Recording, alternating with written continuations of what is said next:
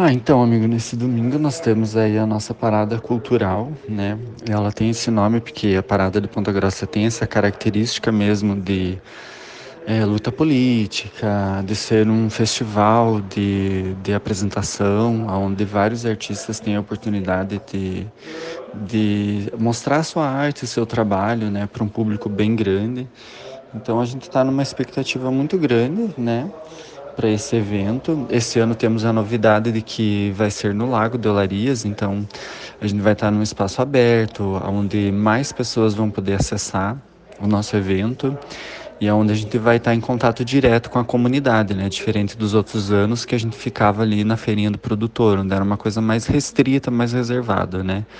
Então a gente está bem empolgado com essa com essa questão, né? De, de se fazer mais vistos e de se integrar mais é, no meio da sociedade, digamos assim. e, e, a gente está com uma expectativa bem grande de que venha um público bem diverso, que bastante pessoas venham participar do evento, né?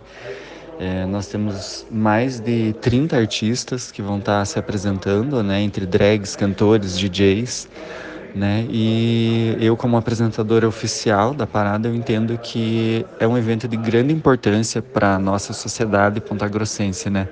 Uma sociedade que se considera tradicionalista, mas que nem sempre pratica esse tradicionalismo, né? Então a gente está fazendo esse evento, a sexta edição da parada no Lago de Olarias é muito significativo, porque é realmente a ocupação dos espaços a que todos nós temos direitos, inclusive né, o, o a nossa comunidade LGBTQIAPN+.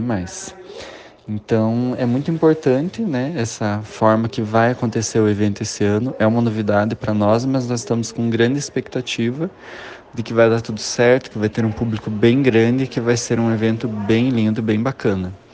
E eu quero aproveitar e convidar todo mundo, né, para estar tá lá participando com a gente.